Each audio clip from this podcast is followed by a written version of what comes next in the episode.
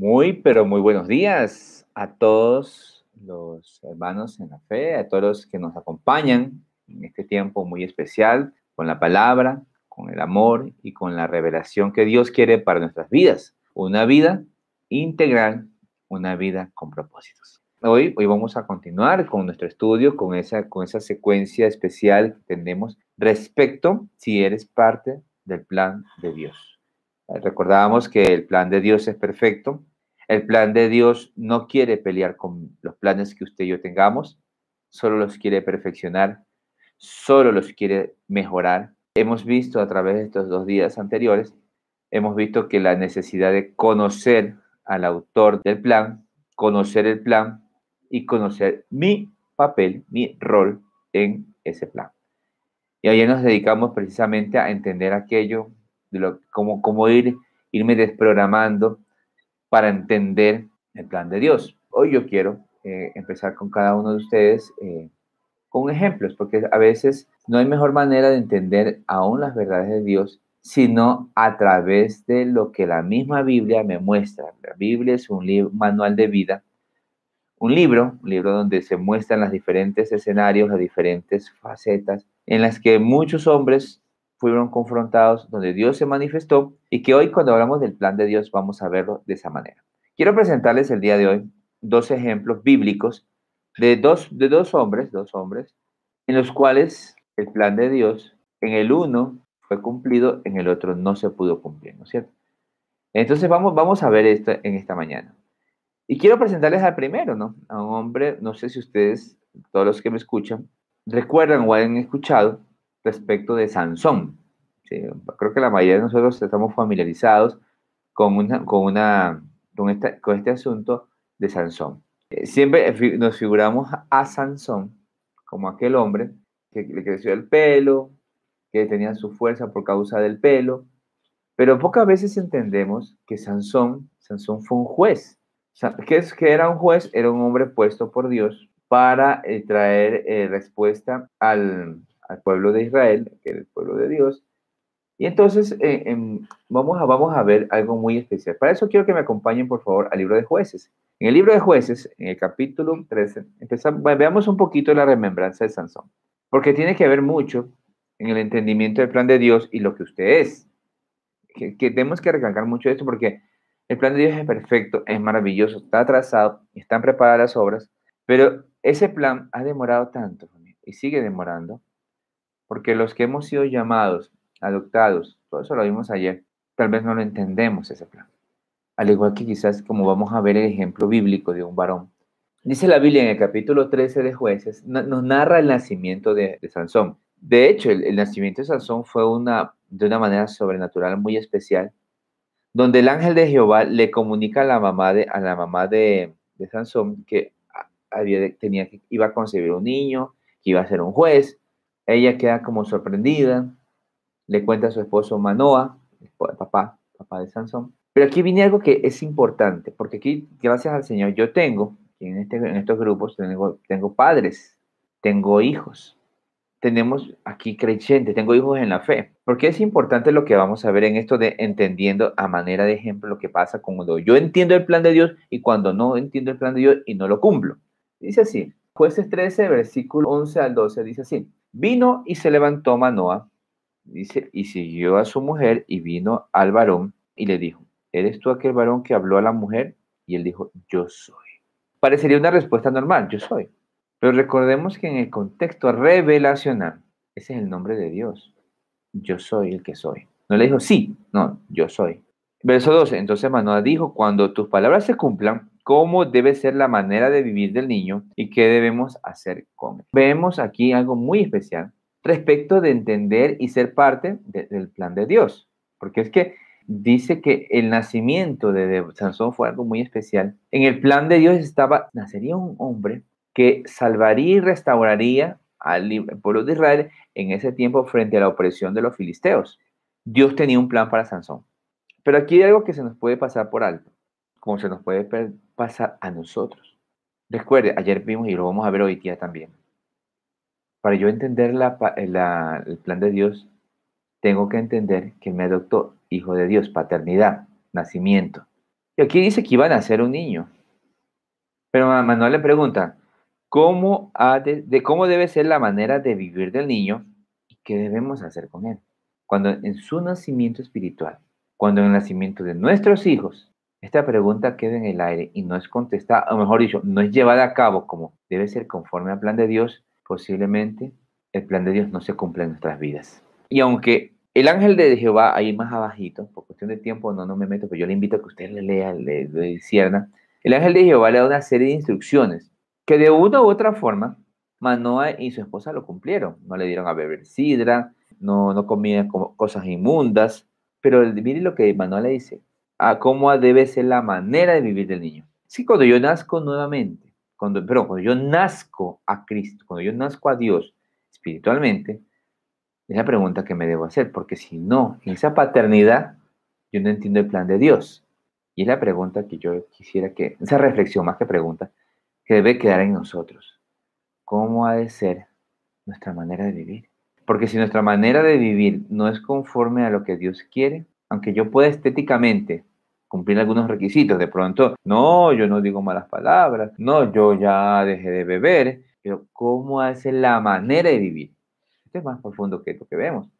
Y entonces vemos que la vida de Sansón, fruto de esto, vea lo que sucede.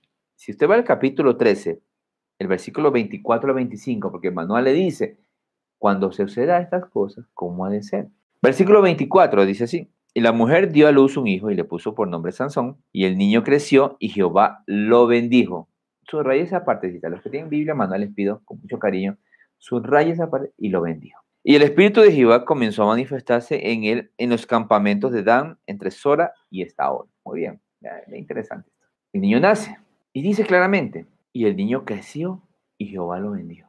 Sobre Sansón vino la bendición de Dios así como sobre cada uno de los hijos de Dios. La bendición de Dios ha sido dada. Y el Espíritu de Jehová se manifestó. ¡Wow! Hagamos una, porque es importante entender su papel, su rol en el plan de Dios.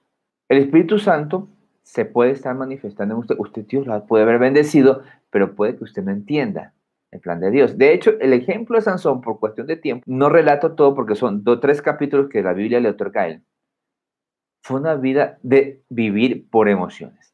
Fue un hombre muy caprichoso, fue un hombre orgulloso, fue un hombre que asesinó por asesinar, por capricho nada más. Usted lo puede ver ahí en el libro de jueces.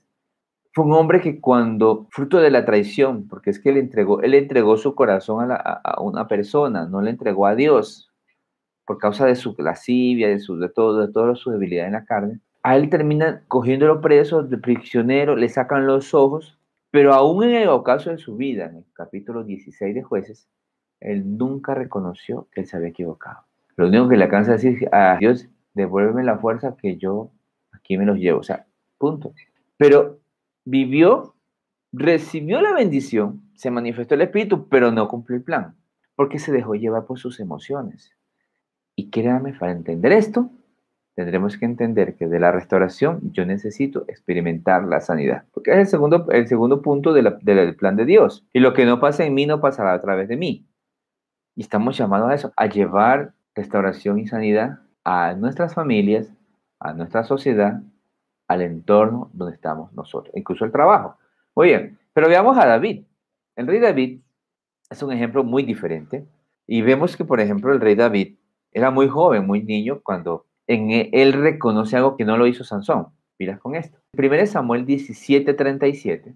¿sí? Vemos a manera de un ejemplo, porque es largo. Estudiar la vida de David es inmensamente maravilloso, pero es largo. En 1 Samuel 17, 37, aquí comienza a haber una descripción. Y esto yo quisiera que usted lo reflexionara en su corazoncito para ponerlo por hora, porque si no, ¿cómo, estará, ¿cómo vamos a quedar con el plan de Dios? Dice así, añadió David, Jehová me ha librado de las garras del león y de las garras del oso.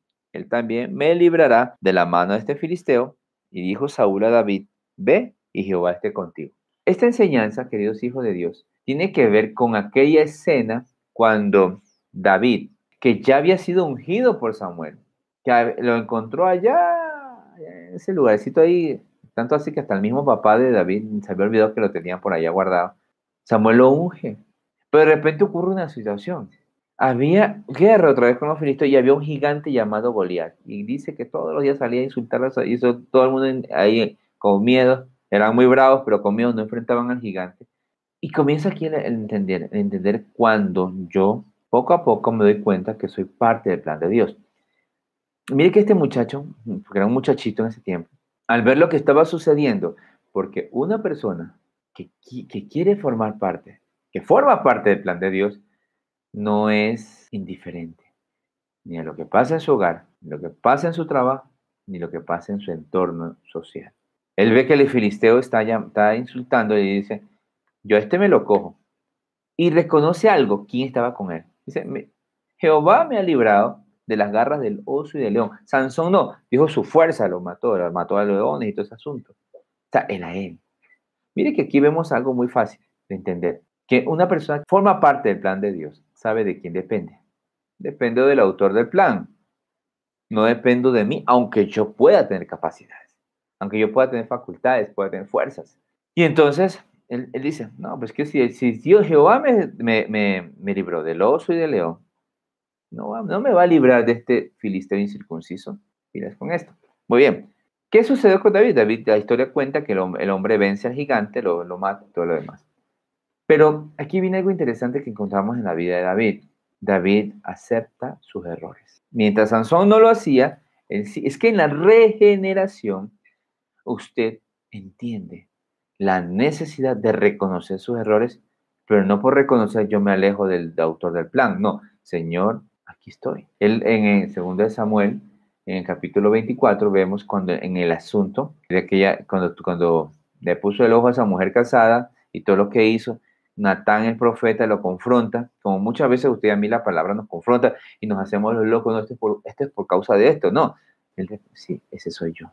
Tuvo que pagar su, su error muy fuertemente, ¿no es cierto? Entonces, cuando yo voy a entrar al plan de Dios y formo parte de su plan y estoy en el proceso de restauración, yo reconozco que yo he pecado, que yo he fallado, que no he sido lo que Dios quería al tomarme, al haberme escogido, al haberme adoptado. Muy bien, ¿qué vemos ahí en 2 Samuel, capítulo 5? Vemos que fue un hombre que supo esperar. Él ya era famoso, ya, había sabido pelear, la gente lo seguía, le, daba fama, pero él dijo, yo no voy a tomar el trono hasta que todos en unidad vengan y me lo pidan. no me voy a afanar. Y una persona que ha sido escogida, que quiere, que es parte del plan de Dios, porque tú eres el plan, formas parte del plan de Dios, sabe esperar los tiempos de Dios. No apresura las cosas. A veces tenemos ese gran problema. Queremos todo hacerlo rápido, que todo sea instantáneo, paso a pasito, en el tiempo de Dios. Pero yo tengo que discernir el tiempo de Dios. Dios a veces el tiempo de Dios es hoy, a veces el tiempo de Dios es vaya paso a paso. Pero tengo que aprender a discernirlo porque mis pensamientos ya no son los pensamientos. No son los pensamientos de Dios y más altos son los de Entonces yo tengo que aprender en el día a día, al entender el plan de Dios, discernir los tiempos de Dios. Muy bien. Con eso, familia, eh, eh, entendemos algunas cosas. ¿Qué sucedió al final, a diferencia de Sansón, en la vida de David? Vemos que en él se cumple un pacto. Porque cuando yo formo parte del plan de Dios, yo llevo a cabo el plan de Dios, y es que el plan de Dios se cumplió en David. Tuvo paz, le tocó pelear, le tocó luchar, unificó a Israel, lo mantuvo firme bajo su liderazgo, expandió los dominios. Fue un hombre que fue agradecido con Dios, muy agradecido con Dios, pero sobre todo le dejó preparado todo para Salomón y fue próspero. Después, todo eso hablaremos poco a poco. Entonces, mire que en David se cumple el plan de Dios y se cumple el plan para su vida, porque él obtiene el pacto, que de su descendencia no faltaría quien se siente en el trono. Dios se lo cumplió. Porque recuerde que en el plan de Dios también está usted. Y si así como restaura su vida, va a restaurar a muchos, pero Dios te va a mostrar a ti y te va a cumplir. Cuando hablamos de restauración, entonces familia, ya estamos haciendo la introducción a la sanidad. Y cuando veíamos sanidad, tenemos que verlo en el contexto correcto, ¿cierto? ¿Qué, ¿Cómo se experimenta esa regeneración? Mira, regeneración para pasar a la sanidad, yo necesito entender que, cómo va a ser eso. ¿Cuál es el modelo de la regeneración? Para eso quiero que todos ustedes me acompañen, queridos hijos de Dios, al libro de Génesis. En el libro de Génesis, en el capítulo 1, vamos por allá, tenemos que ir allá. En el capítulo 1, verso 27 al 28, porque la regeneración la solo la puede hacer y solo la va a hacer el autor de la obra. Si usted que ha escuchado mucho ¿no? respecto de las obras de arte, cuando quieren regenerar una obra de arte, no cogen a cualquier, a cualquier ocurrido por ahí que dice que pinta. No, no, no. Digamos un especialista, al que conoce, al que sabe. Y esa restauración es paso a paso. Pero es una restauración que trata de llevarlo a como era originalmente. Cuando vamos a hablar usted y yo de regeneración para pasar la sanidad, tenemos que irnos al modelo original. En Génesis 1.27 dice así, y creó Dios al hombre a su imagen, a imagen de Dios los creó, varón y hembra los creó. Y aquí permítame, ¿no? yo sé que aquí tengo personas nuevas, tengo personas que, que dicen o decimos que somos respetuosas de la creencia de la gente. Hay que ser respetuosa de la, gente, de la creencia de la gente. Pero yo les hablo de lo que forma parte del plan de Dios. El plan de Dios no se está cumpliendo porque ni siquiera entendemos el, plan, el modelo original. Varón y hembra. El que tenga oídos para oír, que oiga. No es como la sociedad está, está planteando. Así fue el modelo. Y mientras no se regenere eso, la sociedad seguirá como está. Ahí no dice otra cosa. Ustedes, me están entendiendo a dónde quiero llegar. No quiero polemizar. Hay que ser respetuoso. Nos toca respetar la creencia, pero no nos toca aceptar como una verdad aquello cuando la verdad me dice otra cosa. Cierro el paréntesis. Y mire lo que dice ahí Génesis 27. ¿Qué es lo que se necesita regenerar y que necesita para ello sanidad? Dice ahí, Dios creó al hombre a su imagen. Hablemos de imagen. Es que la imagen es lo que se, lo que se refleja, lo que se proyecta, ¿sí? Y que se hace notorio, por ejemplo, cuando usted se pone frente al espejo. Vamos, hagamos un ejercicio bien bonito. Cuando usted se levanta en la mañana, se pone frente al espejo, ¿a quién ve? lo ve a su hermano, lo ve a su mamá. ¿A quién ve? en el espejo refleja mi imagen, lo que usted. Vamos, quiero que usted me entienda esto de la imagen, porque dice, creó Dios a la imagen, al hombre a su imagen, a imagen de Dios lo creó. Varón y hembra los creó. Muy bien, vamos a, vamos a ver algo muy especial. Para entender esta parte de la imagen, yo tengo que irme al libro de 2 Corintios, capítulo 3, versículo 18. Porque aquí he de discernir ese asunto de la imagen. Porque si estamos hablando de la restauración por medio de la sanidad, que es el segundo punto dentro del plan de Dios, dice versículo 18, por tanto, dice, no dice algunos, nosotros todos, mirando a cara descubierta como en un espejo la gloria del Señor, somos transformados de gloria en gloria en la misma imagen, como por el Espíritu del Señor. Permítame leerles la, traducción, nueva traducción viviente, que me, me, hace más fácil entender este versículo, porque estamos hablando de imagen. Dice así. Así que todos nosotros, a quienes nos ha sido quitado el velo, podemos ver y reflejar la gloria del Señor.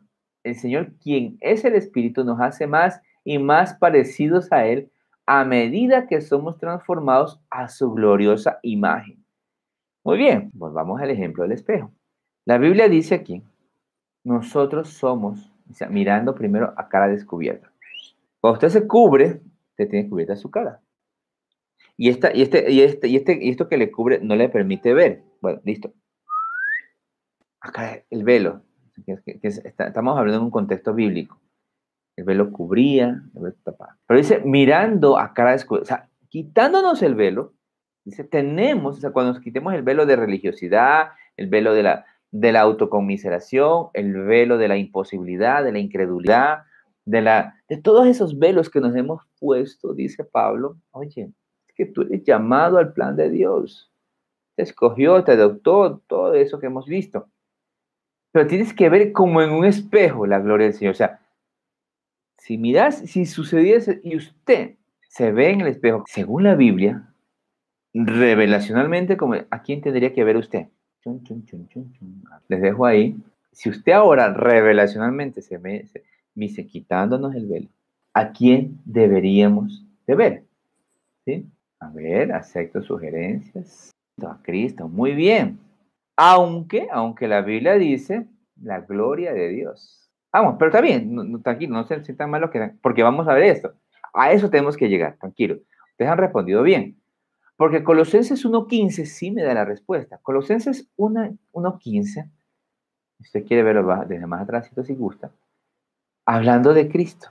Pablo habla de mucho de esto, dice, Él es la imagen del Dios invisible, el primogénito de toda creación.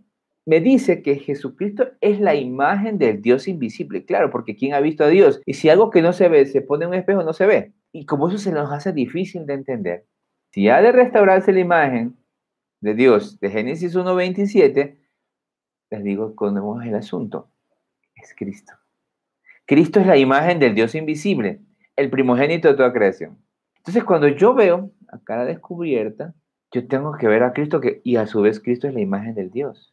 Pero estoy reflejando a Cristo, porque eso es lo que me está diciendo. O sea, tú recibiste a Cristo. En el versículo 20, de ahí mismo de Colosenses 1, versículo 20, dice así. Cuando esa imagen, esa imagen es proyectada, se está llevando a cabo, porque hay que restaurar esa imagen, fruto de la regeneración y que va a hacerse consistente a través de la sanidad, entonces dice, y por medio de él, hablando de Cristo, reconciliar consigo todas las cosas, pero usted está proyectando a Cristo. Os conviene que yo me vaya, porque ustedes son los que van a reflejar esta imagen. Así las que están en la tierra como las que están en los cielos, haciendo la paz mediante la sangre de su cruz. Ya qué hermoso. Aquí dice que todas las cosas han de reconciliarse, han de restaurarse, porque al reconciliarnos con, con Dios se regenera el modelo original, la imagen, y dice todas las cosas. Este es un punto, esa palabrita tiene una connotación inmensa, muy inmensa. Todas las cosas, la creación, tu familia, tu trabajo, lo que tú eres, nuestro país. Familia, y lo digo con mucho respeto, este país no va a cambiar por leyes, este país no va a cambiar con procesiones o oraciones de un momento, no.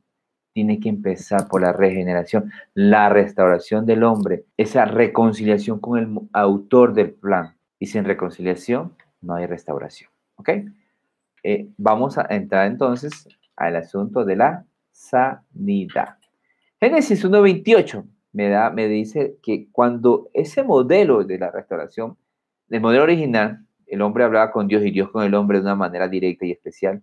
Dice, y lo bendijo Dios. Cuando veamos el punto de la bendición, retomaremos esto para que fructifique y multiplique prosperidad. También lo veremos. Pero, ¿qué tengo que entender entonces, ah, regresando a eso? Lo que dijo Jeremías.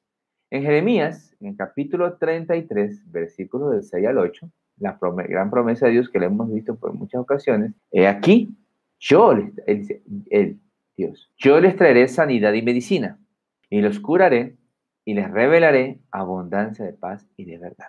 Hablando con un hombre de ciencia, me decía, la sanidad es una muestra de que en el cuerpo no hay enfermedad. Y Dios necesita hombres y mujeres que experimenten la sanidad de Él. Porque fisiológicamente usted puede decir, yo estoy sano. Muy bien. Tomemos esta primera parte fisiológica. Una, persona sana rinde. Una persona sana cumple expectativas, trabaja fuerte. Es como cuando yo digo, un deportista, un deportista enfermo no logra nada, no puede, no le da, no está en capacidad. Puede que de pronto restauró su, su, visión de su deporte o de, lo, de lo que quería, pero no está sano. Por eso, aunque Dios a ti te ha llamado, por eso, aunque Dios te ha, te ha, te ha escogido, te ha adoptado, al igual que Sansón, lo bendijo. El Espíritu se manifestó, pero no entendió el plan. Y entonces él seguía enfermo de sus, de sus emociones, de sus debilidades en la carne. Pero aquí dice la promesa, y aquí yo les traeré sanidad y medicina, y los curaré, y les revelaré abundancia de paz y de verdad. ¿Cuántos de los que están acompañándome y de los que me van a acompañar anhelan tener abundancia de paz y de verdad? ¿Cuántos? ¿Cuántos creen que eso, eso vale la pena? Porque es lo mismo que está esperando el mundo. Pero necesita Dios que usted y yo nos ingresemos a su plan. Pero primero experimentando, le dice sanidad, medicina y curación. Y los cura, Él es el que cura. Ah. A veces queremos ser sanos y nos puede estar pasando ¿no? lo de la mujer del flujo de sangre. Gastando todo lo que somos en, medicinas, en, médicos y seguimos igual o peor. Pero aquella mujer dijo, sin tan solo me acercar y tocar en su manto, seré sana. Esto es interesante y tenemos que verlo a la luz de la revelación. Entonces, la gran promesa de Dios es que traerá sanidad y medicina. La medicina afirma la sanidad. No podemos pensar que, ah, bueno, es bueno, el Señor sanó, sanó mi, mi, rencor con mi hermano. Y de pronto mi hermano se vuelve a portar mal, o sea, por eso, viste, desgraciado. No, yo no, o sea, ahí no ha habido sanidad. O lo que muchos hacen, yo perdono pero no olvido. No ha habido sanidad. Y tú has sido bendecido. O sea, miren lo importante y lo profundo de la sanidad. Para ello entonces, nosotros tenemos que hacernos la pregunta, ¿qué es lo que Dios tiene o Dios debe sanar tanto mi vida como cuando yo siendo parte del plan, debo llevar a otros. La pregunta es esta, que les hago a todos. ¿Qué creen que lo que Dios debe sanar? Yo sé que usted lo está sintiendo ahí, yo sé que usted lo quiere. ¿Sabe qué pasa? La Biblia dice en 1 Tesalonicenses capítulo 5, verso 23, y todo nuestro ser, espíritu, alma y cuerpo sea guardado. O sea, la sanidad que usted y yo necesitamos experimentar, el mundo tiene que experimentar, nuestras familias tienen que experimentar, es una sanidad integral. Es verdad también lo que usted me dice, corazón, sentimientos, nuestras enfermedades, es verdad. Pero no podemos olvidar que somos un todo. Porque de repente, a ver, ¿cómo puedo experimentar sanidad en mi corazón si mi relación con Dios es distante? No, yo sé que Dios existe pero oye, yo soy tu papá, te quiero como hijo. Eh, ven, eh, yo te amo con amor eterno. Sí, Dios, tú vas a mi corazón. Uno, uno ve en las iglesias, en las iglesias en general, gente que habla de amor, pero difícilmente manifiestan amor todavía tienen guardados con aquella persona que les hizo daño. Pero, ¿qué pasó?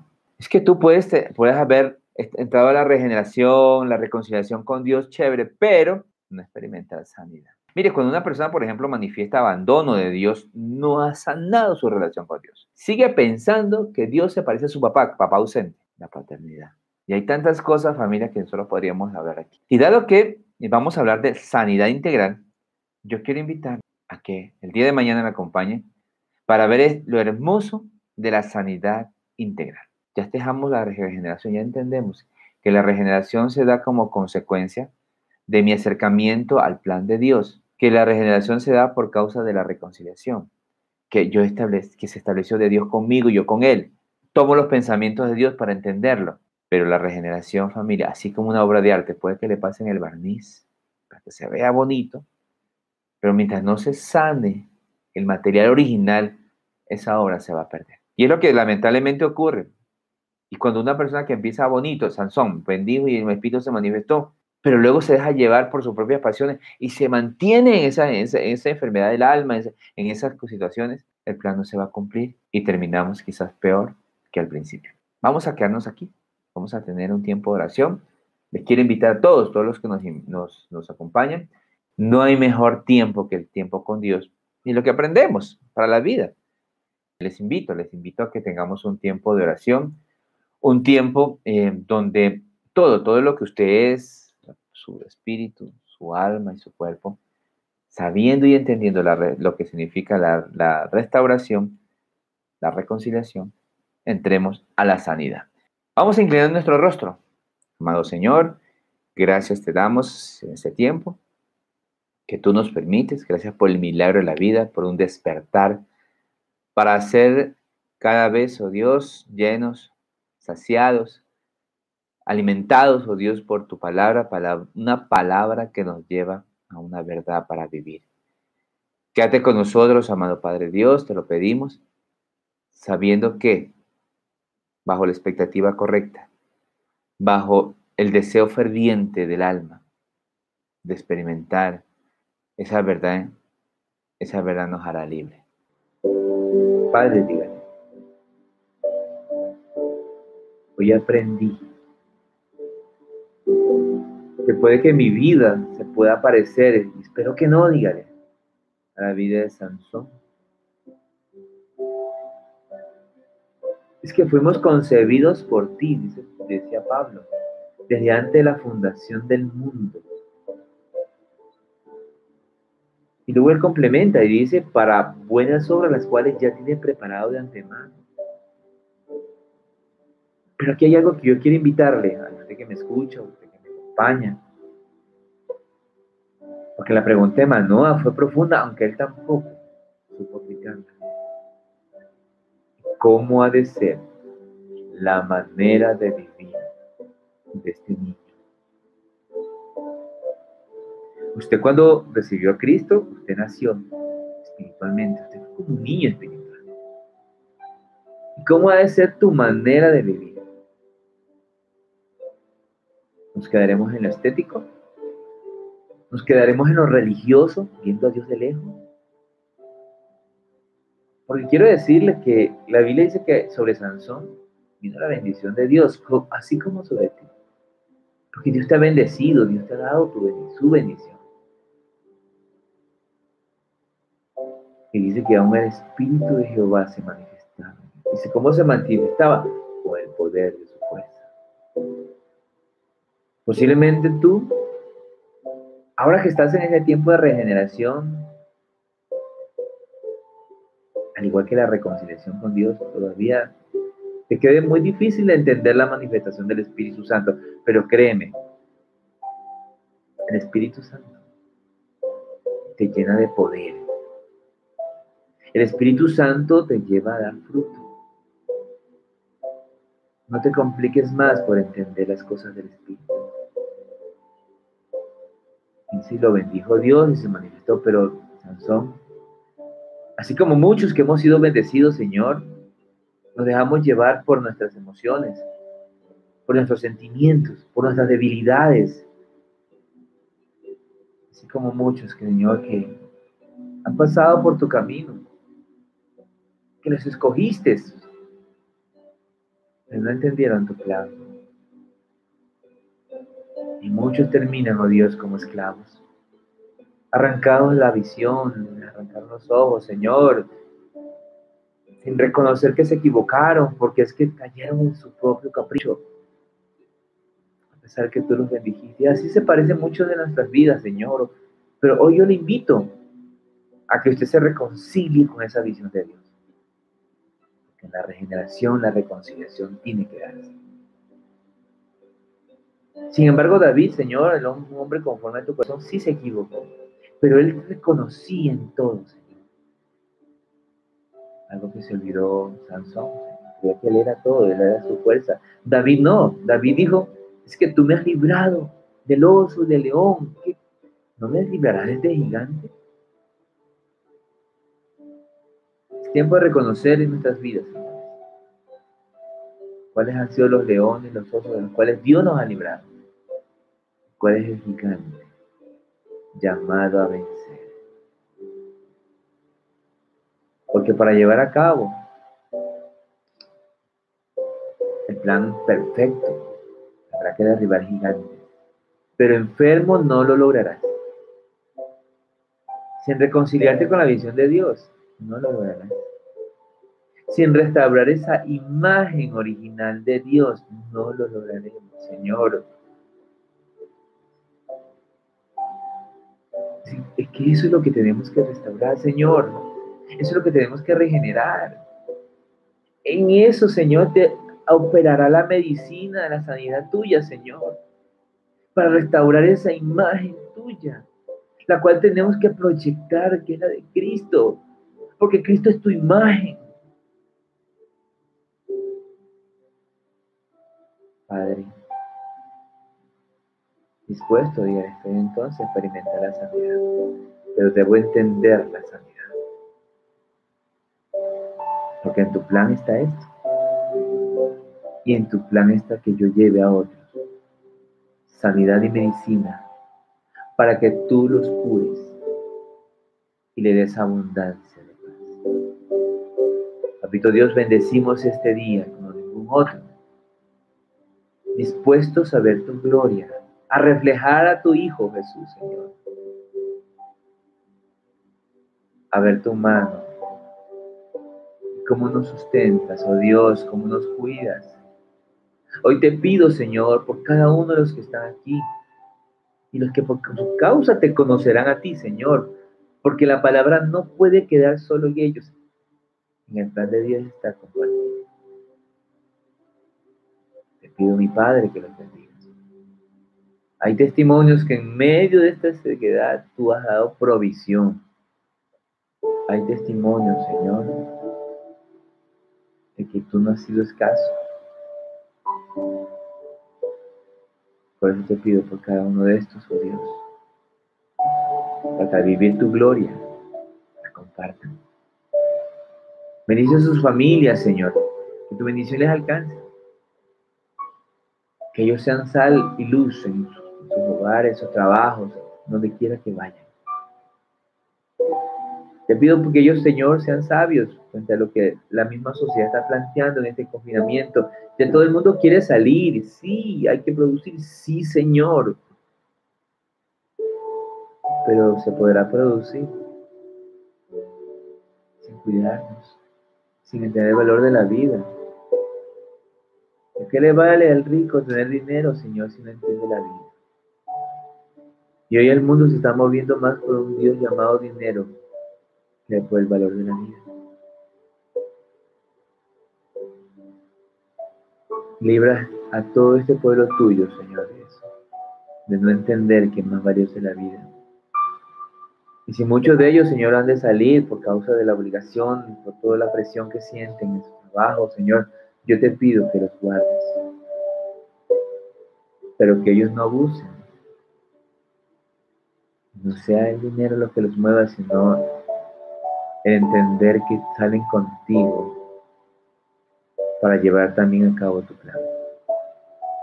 Sea tu mano sobre cada familia, Señor, y sobre la familia de las familias que sean conocidas Y desde ya te pido, Dios, que sobre el corazón de cada uno de estos hijos que nos acompañan, haya un sentir para el día viernes, tener una noche especial, amor proyecto de tu casa.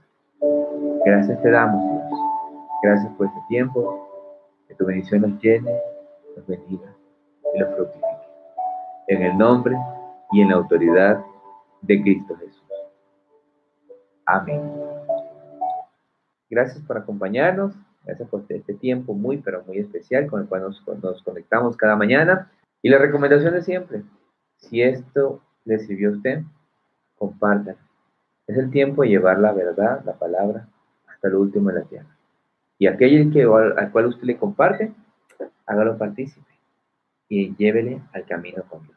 Saluda a todos los que nos han acompañado el día, de hoy. Ojalá pudiera conocer el nombre de todos los que nos han acompañado. Los espero el día de mañana. Dios me los bendiga. Dios me los prospere. Bendiciones.